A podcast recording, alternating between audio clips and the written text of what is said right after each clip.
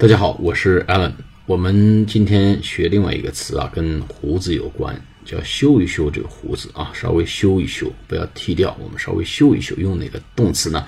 要 trim，t r i m，t r i m，trim，trim my beard，trim my mustache。I need to trim my mustache. Mustache.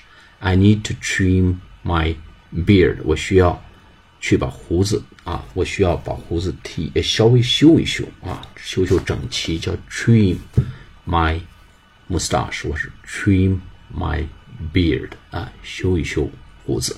好，我们今天就讲到这里，下次节目再见，拜拜。